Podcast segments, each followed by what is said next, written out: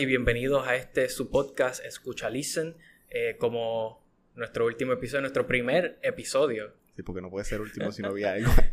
no, no, no, no es el último definitivo, es el último hasta el momento. Hasta el momento, sí. Eh, estamos aquí Jaime y yo. Tú, tú, lo dices y tú estás poniendo señales y la cosa es que nadie lo puede ver, bueno, estás escuchando ahora más. un poquito, un poquito más claro. Ajá. Pero esto es para nosotros, anyway. Ay, qué bonito. Eh, sí, ¿qué es la que Jaime? Así, así nos presentamos, así ya, yo estoy entendiendo ya que esto, la audiencia va a ir disminuyendo cada vez que las presentaciones vayan decayendo más.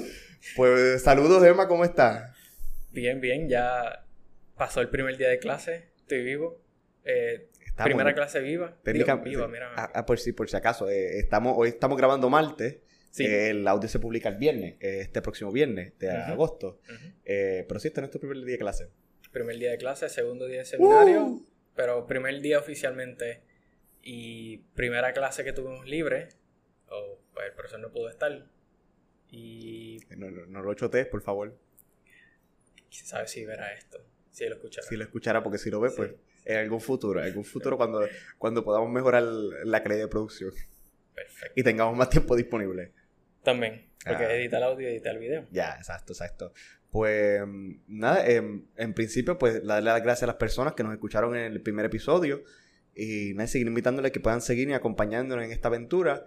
Todavía no tenemos algún calendario fijo de actividades o me refiero, o sea, de lo que vamos a hablar el tema propiamente. Eso lo estamos desarrollando poco a poco. Em, también el schedule que tendremos para... que tendremos, que tendremos, corrección, eh, que tendremos ahora para poder, como digo, para poder publicar, eh, puede ser que varíe, porque podemos tener una semana sí o una semana no, eh, porque depende cómo apriete la... dependiendo de las clases. De las clases, exactamente. yo estoy casi seguro que, que para midterms y finales no vamos a hacer mucha grabación que digamos. Sí, va, a ser tal vez un poquito apretadito. Ya, ya, ya, ya, ya. Porque en nuestra primera obligación en las clases, nuestra formación y pues nuestra vida aquí en el seminario, y ya lo demás, pues vendrá como añadidura y pues esto es parte de eso. No es que los vamos a decepcionar y nos vamos a dejar, ¿no? Con la gracia de Dios pues podemos seguir perseverando. Y yo creo que habrá un grupo que tal vez piense eso que tú acabas de decir, pero habrán otros que entenderán también. y, pues, esos, pobres fanáticos. Pues, nada, pero seguimos. Sí, sí, sí. No ha llegado ese tiempo. bueno, Emanuel, pues para que les puedas describir un poco a los eh, radioyentes, digo radioyentes como si estuviera transmitiendo por radio. no, em, las, cosas que tenemos aquí en la mesa. Aparte de la computadora y la consola y los micrófonos, por favor. describen principalmente las dos cosas que tenemos aquí en la mesa.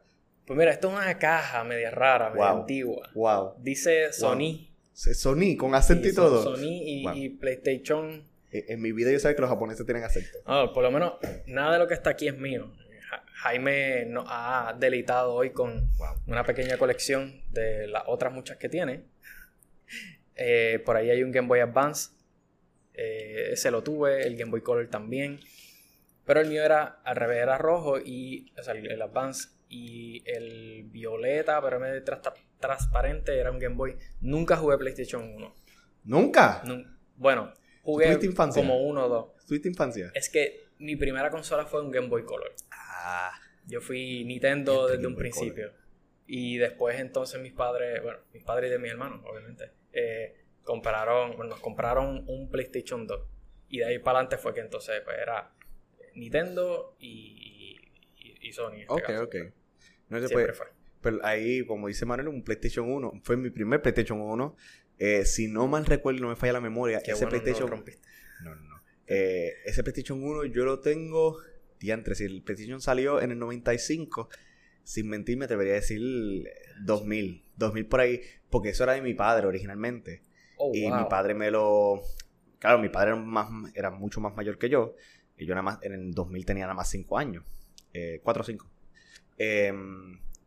y pues nada, yo lo usaba bien pocas veces porque yo me acuerdo que mi primer juego fue un Crash Bandicoot, el 2, no el 1, porque el 1 salió mm. con, con la primera la consola el 2 salió mucho más posterior. El que sepa la fecha me la puede decir después porque no me acordaba muy bien. ¿Cuándo fue? Nada. yo me acuerdo. ¿Nunca jugaste Crash Bandicoot? Sí, lo jugué, pero por eso estoy diciendo que no recuerdo si fue aquí o cómo fue la cosa, porque yo recuerdo haberlo jugado, de hecho, aquí mismo en Ponce, en casa de unos primos míos, una tía mía, obviamente sus hijos estaban y pues jugábamos con ellos. este, Crash Bandicoot y jugábamos también, que siempre lo confundía después, sorry, este, Oh, era... eh, Cada vez nos vamos desmonetizando más. eh, ay, Dios mío. Ah, eh, este mío también. Después me llegará. Los efectos especiales, por Sí, Windows sí. no sube. Sí, definitivo. Ah, Después pero- me recordaré. No, pues yo recuerdo que yo lo jugaba y niño, no recuerdo muy bien la edad ahora mismo. eh, y recuerdo que pues era bien gracioso porque yo no podía brincar.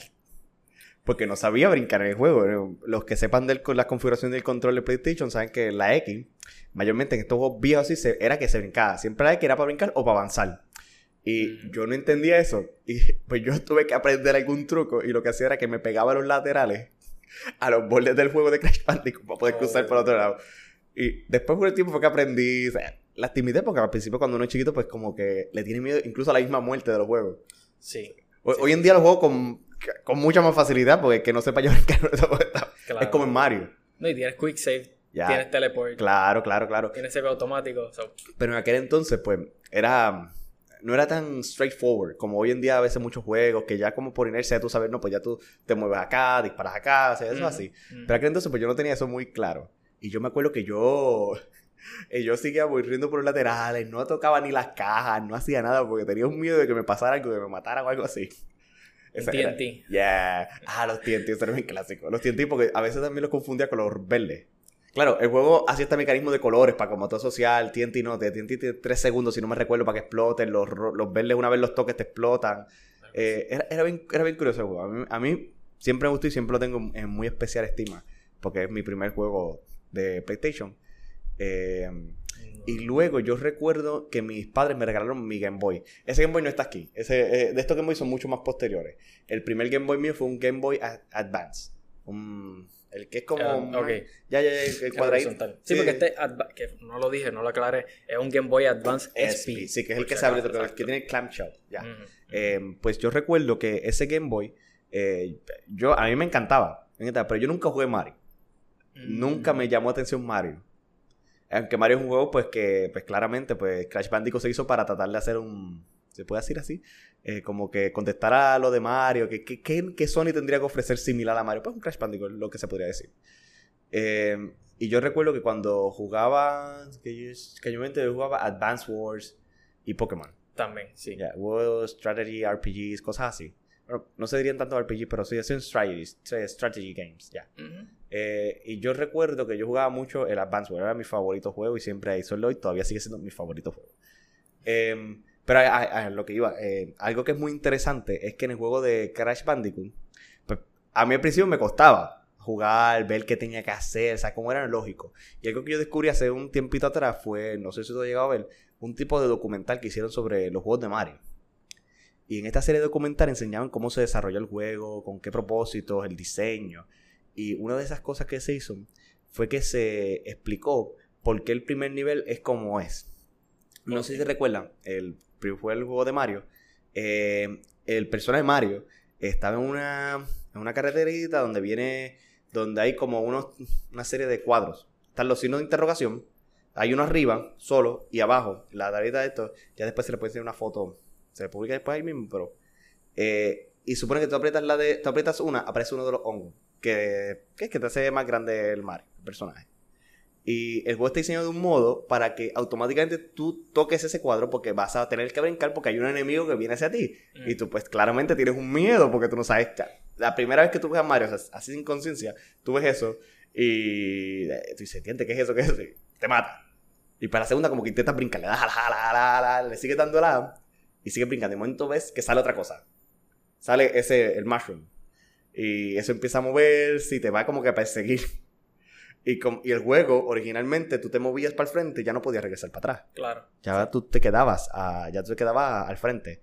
Y pues el mushroom se supone que se caía de tal modo que se quedaba pillado con una pared, un pedacito, un cuadradito, para que obligara al jugador a cogerlo. Mm. Y sin tú conocerlo, ya tú habías aprendido unos mecanismos. A brincar, a dodge, o sea, a esquivar los enemigos. Y ya sabes que la- los, los hongos te, te agrandan el, el personaje, sí. Claro. Lo hacen más grande. Y te dan una vida, más por así decirlo. Nunca había visto ese, ese documental. Pues, es, interesante porque es un modo bien lógico de enseñarte cómo funcionan los juegos. Sí, esto es, esto es game design, o sea, eh, game design pues sí, porque hay en general, pero, pero ya este, este es el tutorial que a veces en otros juegos te dicen como que, haz esto, haz lo otro, aprieta tal botón, pero en Mario no es nada de eso, en Mario es vamos a jugar, pero de cierta manera eh, cubierta o pues, eh, discreta, pues te están dando esto. Y, cool, no, nunca, de verdad, de verdad. Yo, por lo menos que muchos juegos eh, siempre me tiraba, cuando chiquito más bien, a divertirme, que era una de las primeras razones que tal vez todos hemos tenido, pero ya después más adelante es como que ahora, no, quiero este juego porque la historia siempre son, si es que son juegos en serio, siempre son buenas o tiene este estilo, etcétera. Claro, claro, claro. Sí, porque en principio los juegos eh, pues, es un modo de entretenimiento, es un modo artístico y en principio como que uno no piensa tanto en ese nivel lógico, pero la realidad es que a veces los juegos eran difíciles. A veces los juegos eran complicadísimos. Porque si no tenés... que eran los últimos, aquí decía, no, es que tienes que leerte el manual. A ver, cuando antes, porque ya hoy en día los juegos ya no vienen con manuales y si los compras digitales, pues no tienen los manuales. cuando tenían los manuales, había se daban hints, ideas de qué tienes que hacer. Pero auténticamente, ¿cuántos, cuántos no, no, diría perdemos el tiempo, pero cuántos auténticamente sacaban la oportunidad del momento para leer el manual de juego? El único que leí realmente fue Smash Bros. Y era porque por la combinación de, de, botones y no Ah, ya, ya, ya, ya. Sí, los fighting games eh, tienen esa, ese, pero fue el, esa realidad. no, mentira. Bueno, sí, fue el único. Lo que pasa es que el otro no era físico, el, el manual, o sea, no era papel. Lo tenía dentro del juego y era Dragon Ball Z Budokai si no me equivoco, ese es el primero. Ok. Y me recuerdo que para las combinaciones, pues tú entrabas, podías ponerle pausa a la, pelea o te ibas al training mode. Ajá. Y pues mirabas los combos, hey, ok, me voy. pero ahí, ahí diste algo que es interesante, el training mode. Eh, lo que casi siempre eran demos, cosas así, para poder explicar cómo funcionan los juegos. También. Em, eso siempre era bien importante en un momento dado, porque, o sea, tú no sabías. O sea, a veces tú llegabas a un juego nuevo. Por ejemplo, cuando yo jugué Pokémon, que está también en la caja, mi primer juego de Pokémon fue un Pokémon Red. Yo no sabía nada de lo que tenía que hacer, qué había que hacer, o sea, no entendía. Yo jugaba, seguía caminando y yo me creo que hay una ciudad, em, después de Pallet Town, hay una ciudad, creo que es la primera, donde está el primer gym, tienes que hacer, leer una, unas palabras que te estaban mencionando, tienes que hacer unos, como unos side quests y poco a poco vas a poder abrir el gym para poder batear, tener tu primer gym. Y yo recuerdo que un principio a mí me costaba. Yo no entendía, o sea, yo era un niño eh, que no, no, no me gustaba leer. En general no me gustaba leer. Y pues, pues lo dejé. Lo dejé de igual porque no era tan straightforward, no era tan fácil como podría parecer. Y yo creo que eso fue lo que en principio pues, eh, me, como que me, me aterró de querer jugar otros juegos en generales. Ok, claro. Eh, jugaba lo que yo conocía, lo que se fuera más fácil para mí. Lo que era para mí, pues sencillo. Lo que no era tan difícil de entender o tan difícil de poder manejar. Mm, sí, sí, no se entiende. Y es que, fíjate, Pokémon para mí fue un juego que pude jugarlo eh, sin tanto problema. Lo, único era el. Eh, ¿Dónde está el sidequest, más bien? Porque era como que no, esto necesitas algo. Por ejemplo, me recuerdo cuando para cuando tienes que conseguir el HM, creo que sí, HM para... El de COD. COD, exacto, pero ese es el mismo que iba a decir. Y... Ese es como el más clásico. Sí, porque es que el inicial, me recuerdo que, que, siempre era COD. Ok, busca por ahí, no sé qué, tienes que buscar algo para cortar. Pero no te dicen que es una habilidad que tienes que conseguir. Ya la generación de este, de este mundo ya no sabe jugar Pokémon así. Ahora son, no son, ya antes estaban bloqueados. No sé si te recuerdas que tú los tenías, tu Pokémon obtenía ese poder, COD. O sea, tú eso enseñabas y después no podías de, o sea, hacer lo que lo olvidaba. Tenías que ir a donde una persona, y eso fue por muchas generaciones en Pokémon. Tenías que ir a una persona para que esa persona pudiera hacer que el Pokémon olvidara ese HM. Sí, sí. Y eso era bien tedioso porque te quitaba un espacio para poder, para poder atacar, para poder usar, para aprender otro nuevo movimiento. A veces tienes que, era, medio tedioso porque no había más opción. No, y al final del día entonces tiene hasta su propia estrategia porque entonces sí, ok, tienes seis Pokémon, pero uno de esos o dos de esos van a ser los que vas a estar utilizando para poder entonces eh, eh, que te sirvan de ayuda para poder entonces abrir el paso en el camino, literalmente con COD, o, por ejemplo, después tenía Surf para poder ir a otro pedazo de una isla, ya sea me recuerdo que para poder entonces ir a donde Mewtwo, para poder entonces ir a donde los pájaros legendarios, etcétera, etcétera. Y incluso para poder, eh, se volvía entonces la habilidad que aprendía para poder ganarle tal vez a lo mejor al, Gym Leader. Porque entonces con, con un Brock, ¿qué te a hacer? Por ejemplo, yo que tenía el de Pikachu, o sea, tiene el Yellow version. Pikachu siempre está contigo, pero ¿qué entre tú vas a hacer con un Pikachu contra un Onix, contra un, este, un Graveler, toda esta gente que... yo, si no mal recuerdo y no, me, falla, no me falla la memoria, eh, los juegos originales de Pokémon, Pokémon Red, Blue, Yellow, eran de los más difíciles porque si tú empezabas, no me falla la memoria, con un Grass type o un Fire type, eh, el primer gym iba a ser difícil porque es Brock. Y era pues, piedra. Y, o sea, hacer un fighting, eh, fighting o fire type, eh, era una cosa tediosa. Y al principio yo me acuerdo, porque ese fue mi primer Pokémon, fue un, Char, eh, un Charmeleon. Charmeleon es la primera evolución, si me acuerdo. Charmander. Charmander. otro momento, un blooper de la semana. pues yo me acuerdo que yo lo tenía porque me gustaban los dragones, aunque lo gracioso es este que Charizard no es dragón. Bendito, hay un momentito de lágrima. Em, y, pues yo sé que yo lo tenía, es mi favorito. Y ya pues tú sabes por qué entonces yo dejé un momento de juego, el juego de Pokémon. ¿Por qué? Porque sí, sí, eso es difícil. Fue muy tedioso al principio porque tratar de ganarle. cinco veces otra vez a Brock para poder ganarle. no, yo creo que... yo le dejé a la tercera. La tercera. Pero claro, porque no, no, sabía lo que tenía que hacer. Tan fácil. Había que buscar un Pokémon de agua y ya. Uh si tú escogías a Squirrel, era el pre-Squirrel, el agua, ¿verdad? Sí. Llevo tiempo sin jugar Pokémon, ya que no me acuerdo. Eh, él hubiera sido bien fácil haberle ganado a Brock, o sea, sin ninguna dificultad. definitivo. Y pues eso es algo que a mí me costó al principio, por lo cual yo tuve que dejar, o sea, dejé el Pokémon. Después, mucho, mucho, pero mucho más tarde, volví a jugar Pokémon y fue con Pokémon Diamond y Pearl. Eso fue mm. mucho, mucho más, mucho más, mucho más adelante en la vida. No, recuerdo, cuando, no recuerdo cuándo fue que salió eh, Diamond. Eso, el año no, no estoy seguro, pero eso fue, eso era 10, eh, 10 Lite. Y bueno, 10 normal, o sea, el, bloque.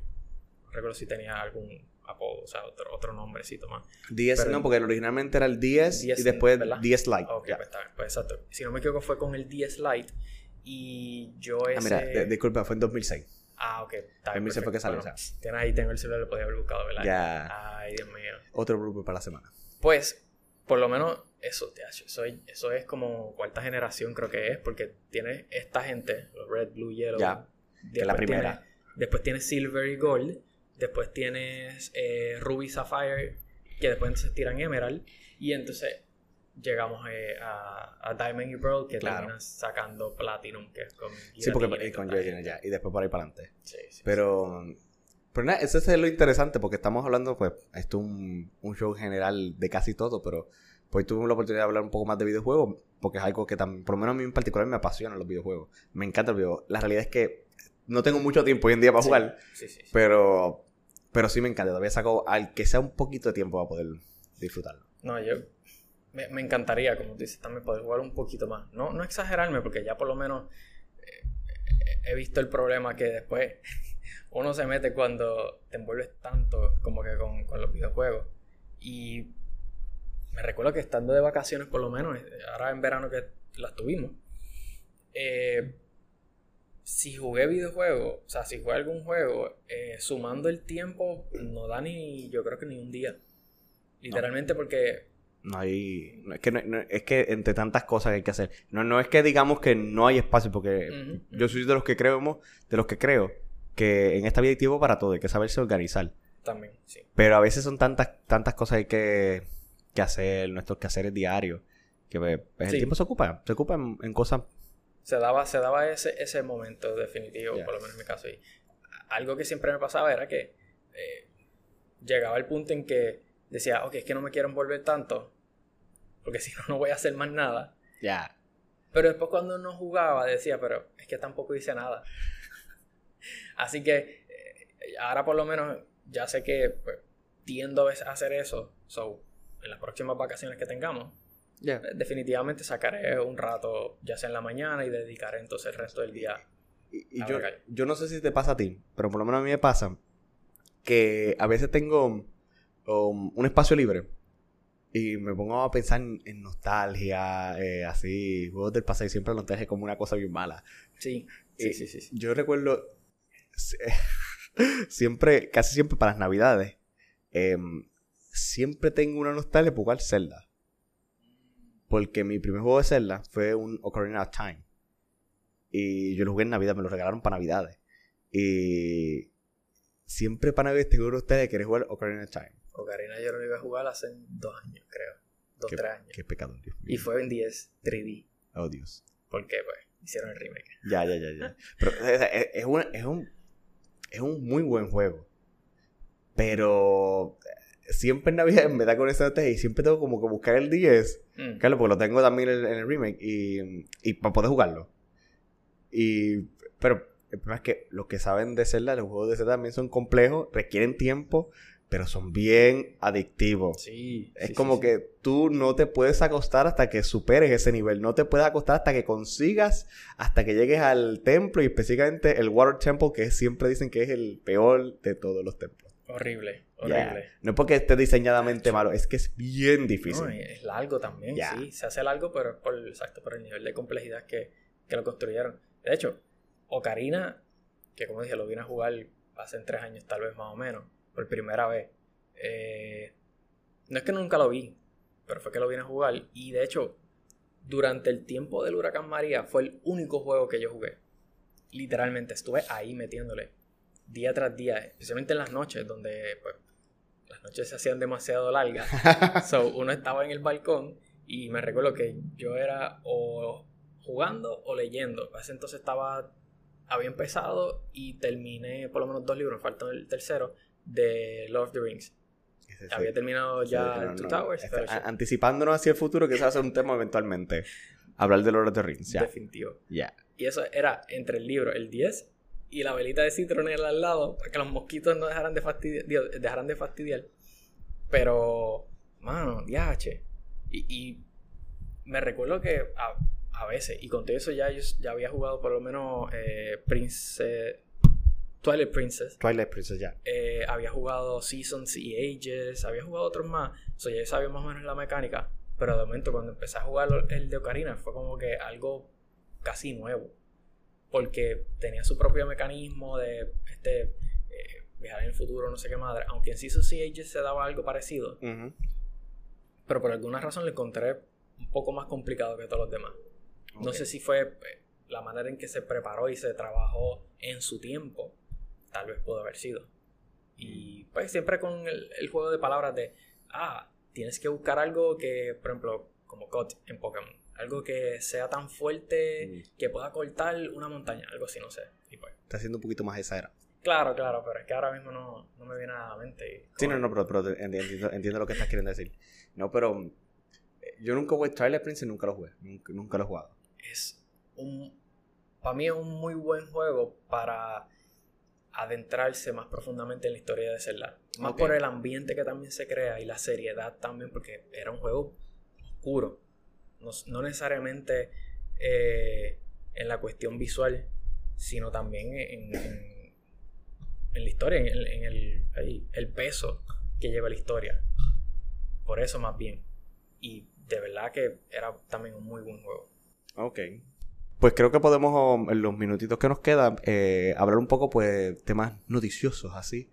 Eh, algunos al acontecer de momento. Estamos todavía a la espera de la Advance World, que creo que sale para el nuevo Advance World Remaster de Advance World, que saldrá para diciembre, si no mal recuerdo. Fechas no las tengo claras, pero, pero sí había... Pero eso lo buscamos ahora. Yo sé que tú lo habías mencionado y por eso más bien lo tenía en mente. Eh, lo otro que sí había escuchado y fue hablando también con mi hermano fue del nuevo Zelda entonces. Eh, de Skyward Sword, ya. Ah, bueno, no, el Skyward Sword me lo habías mencionado tú, pero el Zelda ya, Breath of the Wild. Ah, el 2, ya, ya, ya. Sí, ese, tiene un plot, un plot bien, bien interesante. ya, eh, creo que comentamos, hablábamos los otros días sobre eso, de cómo va a ser la temática y... Sí, es que pues, se, ha, estado especulando mucho, especialmente con una noticia que salió eh, donde enseñaban unos artworks, donde eh, uno de los brazos de, de, Link, en el que usualmente llevaba como, bueno, en sus manos llevaba el mapa o lo que sea, pero tiene ahora como una pieza tipo mecánico, magia, precursor. Por si acaso, esto no son ningún spoiler, todavía no, son, no hemos jugado el juego. Sí, no. Pero es porque aparece en el video, en el trailer, ya. De hecho, exacto, está, está fuera, está fuera. Y yo por lo menos con, con los videojuegos no, no me molesta mucho los spoilers, entre comillas. ¿Cómo va a ser? El día no me están diciendo nada. Yo no he visto trailer, lo que he visto es paginita, o sea, como que leído y eso. Y fue con mi hermano eso lo que él también mencionó.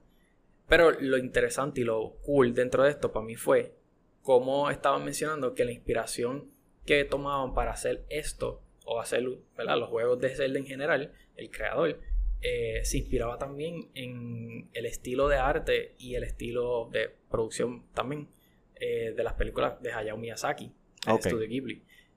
Y lo comparaban específicamente con eh, Princess Mononoke, el príncipe, que siempre se me va el nombre, Ashitaka, ya está. Ashitaka es maldecido por uno de los dioses que ha sido corrompido por la maldad de los humanos y no me recuerdo qué otras cuestiones más. Hace tiempo no veo la película.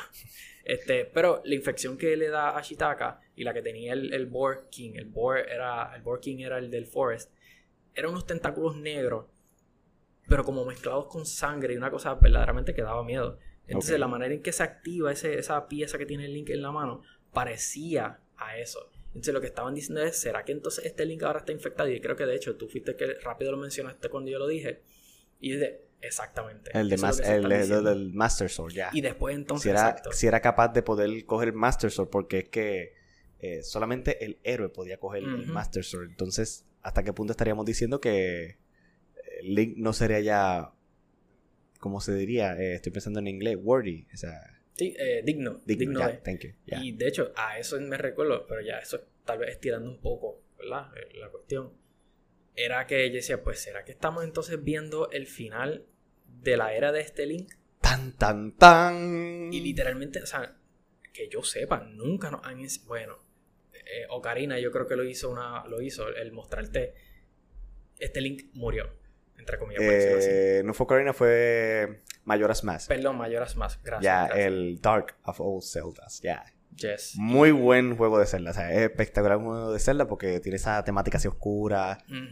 Que, y eso, eso, es un tema que podríamos hablar porque incluso habla desde la perspectiva del purgatorio, o sea, la, estados de la, de, o sea, los estados de ánimo de la desgracia cuando pierdes a alguien, o sea, porque ahí, spoiler alert, eh, Link pierde pues a Navi y pues eso siempre será un dolor para él porque fue la que la vio en Ocarina of Time. Claro. Para los que no han jugado ese juego que tiene ya pues bastantes años acumulados. Pues de ahí, ¿verdad? Ahí fue donde después mi mente se ubicó.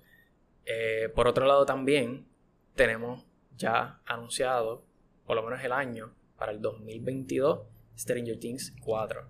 Ok, sí, sí, sí, ya. No vi, me espoliaron, me espolié yo sin querer algo. No lo voy a decir tampoco. Cuidado con nuestro oyente. no, no, queremos perder el he escuchado. es que no serían views, porque yo estoy confundido en sí. Bueno, exacto. Si, son views, aunque no es audio, que no es video. Sí. No, pero por lo menos lo que sí vi, y aquí esto no es, no es spoiler como tal, porque es simplemente un screenshot, eh, y son de personajes que conocemos, así que no hay problema. Era eh, Mike, él, eh, Lucas, Steve y se me olvidó el nombre de la, de la amiga de él, que después se hacen panas, que eh, estaban juntos trabajando en Scoop Hawaii's. Anyway, ellos y la muchacha estaban ahí mirando como que para arriba, con esta cara de espanto y, curiosidad y miedo a la vez. y obviamente el clásico estilo de Stranger Things, en donde todo es como que medio oscurito, pero a la misma vez tiene estas luces etéreas y ah, no sé qué madre tú ves que ya han crecido un montón porque Lucas también ahora tiene un flap top. y ahí lo voy a dejar porque no quiero, no quiero sí, sí, sí. el asunto. Sí, no, se nos está acabando el tiempo, pero nada. Eh, pues este ha sido nuestro segundo episodio, bueno, que yo estoy despidiendo, pero, pero dije Manuel que debería despedirnos. Pues yo creo que fui yo el que despedí el, el primer episodio, el nivel 1. Sí. Eh, todavía tenemos que discutir cómo se va a llamar este episodio, porque esta este, este creatividad tiene que ver hasta qué punto puede durar la creatividad. Llegará un punto que va a ser episodio número tal cosa. yo, episodio yo- número yo espero que pase bastante tiempo antes de, de tirar. Eso, eso puede pasar en los episodios finales, fíjate. Fíjate. Ajá. Lo convertimos en una serie. Ya. O- episodio, Odisea, tal cosa. Oh, Dios mío, y después hay que explicar la odisea. Ajá. Pues, hasta aquí entonces este segundo episodio. Todavía necesitamos título para él. No, Pero- nos pondremos objetivo en los días que nos quedan antes de que se publique. Antes de Tengan que seguro se que ten- título tendrá. Título tendrá perfecto. Número debe tener. Definitivo, definitivo. Pero hasta aquí entonces un episodio más de Escucha Listen. Y gracias por escuchar. Recuerden seguirnos por las diferentes plataformas en que se está publicando. El, Spotify, podcast, Spotify. Apple, Apple Podcast, Yes. Google Podcast y Anchor. Eh, creo que hay, hay otras más que también aparecen en la misma plataforma. Ok, tengo que revisar eso porque si no, entonces no, no las menciono Ya. todas. Y nada, y pues compartirlo con los demás y con sus amigos y sus familiares. Y nada, nos veremos ya la próxima semana. Que Dios me los Hasta la bendiga. próxima. Bye.